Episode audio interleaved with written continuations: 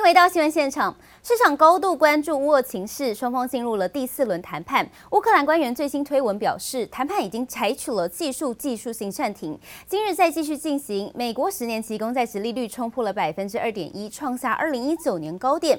美股周一震荡，纳斯达克重挫超过百分之二。可以看到道琼呢，其实早盘是上涨了超过四百点，不过呢，中场是接近平盘收盘，收在三万两千九百四十五点。而纳斯达克呢，上涨幅呃下跌幅度呢，超过百分之二，收在一万两千五百八十一点。费城半导体则收在三千零四十七点，下跌呢超过百分之三。标普则收在四千一百七十三点，下跌幅度呢是百分之零点七四。而在带您关心欧洲市场消息，尽管俄罗斯持续对乌克兰发动攻势，但是双方在昨天举行会谈。德法股市呃齐收红，欧股呢德股德国股市可以看到上涨了三百零一点，上涨百分之二点二一。法国股市呢则是上涨了一百零九点，上涨百分之一点七五。再带您关心，乌俄双方代表昨天视讯展开第四轮的谈判，市场看好乌俄情势有望趋缓，国际油价从高点回落，昨天大跌了超过百分之五。不过呢，有股神之称的巴菲特似乎看好油价走势，他旗下的波克夏海瑟威上周再砸下十五亿美元，相当于大约是四百二十七亿新台币，买进美国西方石油公司股票。目前西方石油已经成为波克夏海瑟威第九大持股。A, a huge oil production company, uh, you know, how it works out is going to depend on the price of oil to a great extent. It, 股神巴菲特显然看好油价还有上涨的空间，有大举进场买石油公司股票。美国证交会文件显示，巴菲特旗下的波克夏海瑟威公司上周又砸了十五亿美元买进西方石油公司股票。Last week at this time, we were talking about how Warren Buffett said he couldn't find anything he wanted to buy when it came to stocks. He warned that that would change, and boy, did it. Last week, Berkshire Hathaway spent more than four and a half billion dollars to buy 91.2 million shares of Occidental Petroleum. 三月以来，巴菲特两度加码后，波克夏海瑟威目前持有西方石油一亿一千八百三十万股，总价值约六十九亿美元。西方石油顿时成为波克夏海瑟威第九大持股。国际油价随着乌俄战争情势，两周以来内剧烈波动。分析师指出，除了观望西方制裁俄罗斯能源的影响，石油输出国组 组织 OPEC 的反应也至关重要。The big question is we have not heard from the Kingdom of Saudi Arabia yet, and it is Saudi Arabia that's sitting on the most spare capacity. They are the only one in OPEC that can really surge production over a million barrels. G7 国家的能源部长上周联合呼吁 OPEC 增产。OPEC 和伙伴国 OPEC Plus 在三月三十一号才要开会，油价的供需平衡问题恐怕还会持续震荡。 记者林博与黄一豪综合报道。特斯拉部分车款才宣布要涨价，执行长马斯克最新又在社群平台上发文，事情包括了特特斯拉与旗下公司 SpaceX 都面临庞大的通膨压力。华尔街分析师们更预期，因为电动车电池主要的原料，也就是镍的价格是直线飙升，将是造成电动车厂成本大幅增加的关键主因。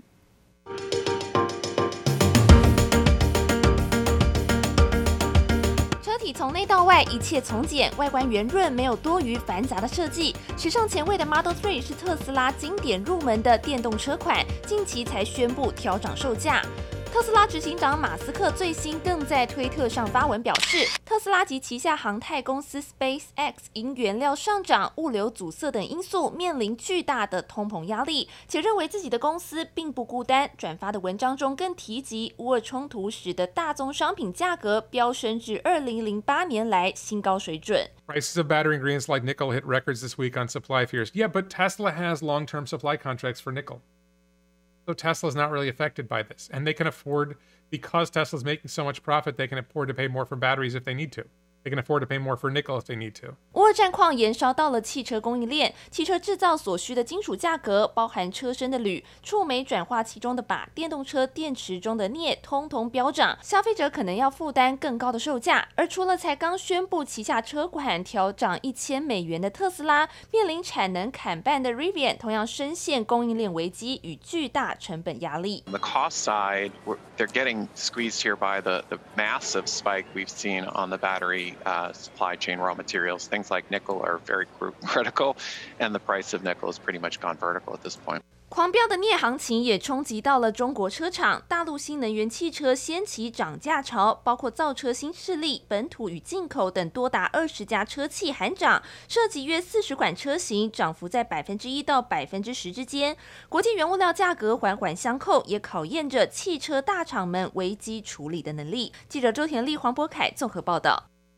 乌俄战火呢，推升油价、天然气价格站上了历史高点，全球再生能源需求同步增温，让欧美太阳能系统厂近期呢积极找台厂协助供货，引爆台湾太阳能业外销新契机。元晶董事长廖国荣表示，除了国内内需市场畅旺，近期的的确呢有接获多家欧美业者的订单，产品以价位较高的模组为主，为今年营运带来新的动能。不过也需要关注乌俄所供应的原物料价格走势是否会再度垫高。制造成本的压力。眼望去，屋顶被九万片银色太阳能瓦片交错层叠而成的全新景色，就像龙的鳞片，相当壮观。这是 Google 美国总部最新的办公大楼，可提供百分之四十绿色电力需求。全球科技巨擘布局再生能源已成为产业趋势，而绿能更成了近期乌俄大战罕见的受惠者。Europe is facing its biggest fuel price hike since the 1973 oil shock due to Russia's invasion of Ukraine. While many European nations have taken their first steps towards a greener economy, political signaling shrouds an important fact. 乌俄战况焦灼，推升油价、天然气价格站上历史高档水准，全球再生能源需求同步增温。欧美太阳能系统厂近期跟急找台厂支援供货，引爆台湾太阳能业外销新契机。确实，这个乌俄战争哈，油价大幅上涨。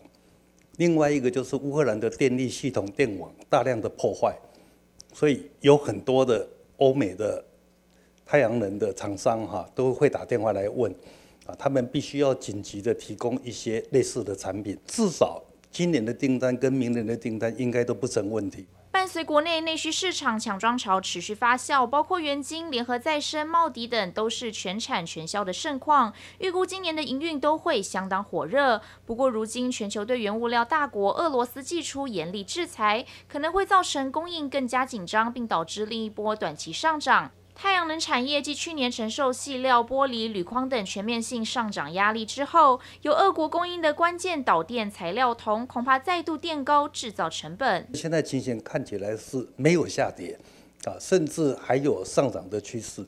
所以，我们呃制造业哈，现在都有去年下半年的经验，现在的报价都是采取跟原物料的上涨挂钩的报价哈。那这这也是没办法的哈。不过。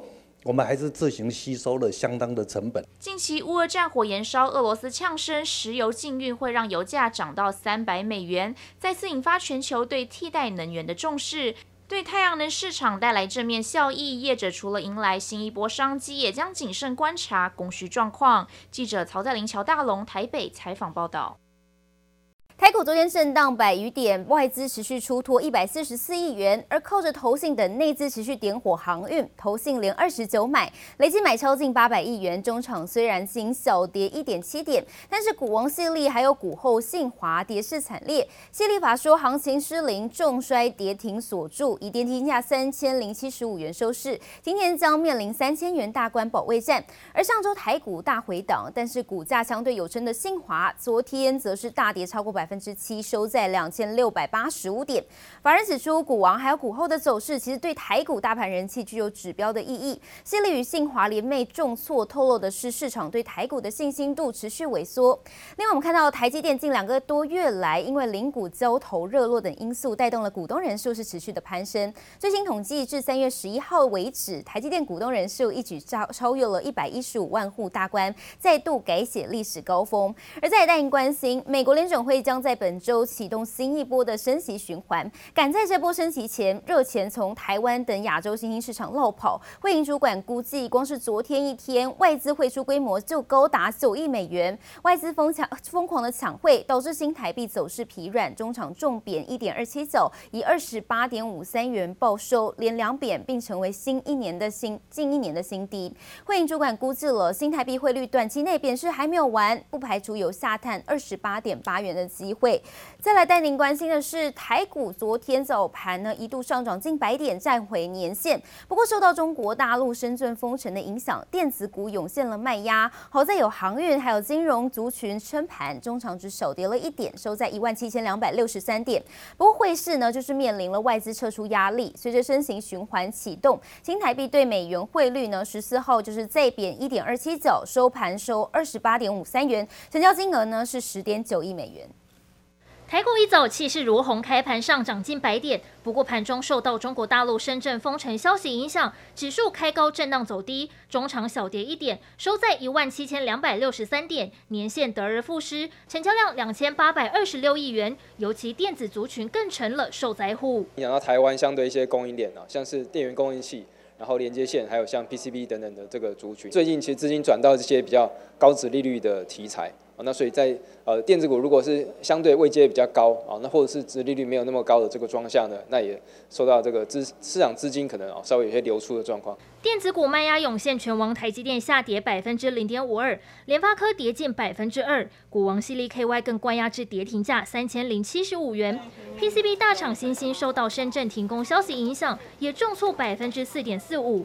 好在有化工、金融及航运股撑盘，本周进入航运超级财报周，受惠高股息题材，货柜三雄长荣、阳明、万海涨幅都超过百分之二。而筹码方面则呈现土洋对坐局面，散户二月以来持续加码台股基金，总规模首度突破兆元大关的带动下。投信连续二十九个交易日买超，周一买超金额十六点零三亿元。至于外资，周一又再砍了一百六十一亿元，汇市同样面临外资出走压力。美元一旦升值，利息开始往上涨，那雅股如果没有开始跟着呃升息的话呢，那这些货币其实啊汇率上的这个损失啊，利息上的损失都会是这个外资撤出的一个原因。好，那所以看到美元如果再持续走升值，而台币呢，好，那持续啊维持了这样子一个利率的话，其实外资可能还会持续有这样子一个。卖出的这个动作。周一新台币对美元汇率重贬一点二七角，收在二十八点五三元，失守二十八点五元大关，成交金额十点九亿美元。乌俄大战造成金融动荡，现在国际货币基金 IMF 总裁也示警，俄罗斯受到的国际制裁让俄国恐怕出现债务违约情况，但不至于引发全球金融危机。记者黄颂胜台北采访报道。阳明海运昨天召开了董事会，决定配发配息二十元，配发率是百分之四十一点零六，殖利率高达百分之十五点零九。那我们看一下阳明的股价呢，它是收在一百三十二点，上涨了七点，上涨百分之五点五八，拉了一根长红黑 K。而分析师也表示呢，这个配息大方，也能够表示在转投资造船买船之后，仍然有一定的财力。而今天要登场的长荣海运法说会，法人也预估了股利一样有望挑战二十元大关。进入超级航运周，由于去年航运获利大丰收，也让外界好奇货柜三雄配发股利。阳明海运首先打头阵，今天上午召开董事会，不负外界期待，十年没配息的阳明决定配发股利二十元。来看阳明去年获利一千六百四十一点九一亿元，EPS 四十八点七元。若是以十四号收盘价一百三十二点五元来算，殖利率高达百分之十五点零九。从今天盘势上来看的话，阳明其实有拉尾盘哦，那代表说可能在。下午、中午之后的一个结论来看的话，应该还不错。就配息配的大方之外，是代表说它其实也不是很缺钱。那这样来讲的话，包含像该买的船，事实上也都去做一个下单之后，那其实迎来今年来说的话，我觉得它的一个现金流应该还是有机会有一个大笔进账。长荣、阳明、万海去年合计海赚超过五千亿元，航运业界高层也指出，业者势必会保留一定获利，改善体质，转投资造船买船，提高竞争力。除了阳明刚宣布投资上亿美元购入两万个货柜外，万海也投资超过一亿美元购买一艘二手货柜船。至于长荣，今年还有十九艘新船投入，将新增十九点三七万 Q 运力，有机会来到全球第六大。虽然说近期有一些所谓股权争议的一些部分，但是其实跟本身长荣海运的关系，我觉得不是说很大了，只是说它里面的一个结构去做一些改变，那对于整个公司体制大方向是不会改变的。而紧接着就是十五号登场的长荣海运法说会，法人也预。预估长荣去年第四季获利有望再创纪录，超越第三季的十五元，股息一样有望挑战二十元大关。谢背景张浩普台北仓报道。长荣航空去年营收九百五十三亿元，年增两成。董事会通过二零二五年开始把三架波音客机改成货机，货运运能增加了一成，有助调整客货运营收比重。另外，通路集团联强国际昨天在法说会上表示，乌俄战争带来不确定因素，如果特殊气体缺料，将影响 IT 产业。长荣航空去年第四季获利大增，推升全年转亏为盈。去年营收九百五十三亿元，年增两成，净利六十六亿元，EPS 一点三一元。同时，董事会通过和以色列航太工业公司签约，二零二五年开始陆续把三架波音七七七三百 ER 客机改成货机，届时长荣航空波音七七七 F 货机机队将达到十一架。货运运能增加大约一成，有助调整客货运营收比重，提升整体竞争力。通路集团联强国际十四号举办法说会，市场关注乌俄战争影响。副总裁杜书全表示，战争为供应链投下不确定因素，如果特殊气体缺料将对 IT 产业带来影响。展望今年营运四大业务持续成长，其中资讯商用、通讯 IC 元件业务将有双位数成长，至于资讯家用则是低个位数成长。IC 设计厂伟诠电看好笔电快充渗透率，今年可望大幅拉升一倍。据其今年自有品牌和代销业绩都将成长两位数百分比。伟诠电表示，今年部分晶圆代工厂持续涨价，不过伟诠电没有全面调涨计划。受惠产品组合优化，平均售价 ASP 提升，营收成长力道可望优于产量增幅，也将拉升毛利率。中环公告，去年全年税后纯益一点三一亿元，年成长将近两成，EPS 零点六元，创十八年新高。每股拟配息零点一元现金股利，加上现金减资，合计股东每股配到零点七元股息。中环拟办理现金减资，减少资本额六点九五亿元，比率百分之六。中环去年受到疫情冲击，营收下滑，不过看好今年有望摆脱疫情的阴霾，全年营收力拼正成长。记者综合报道。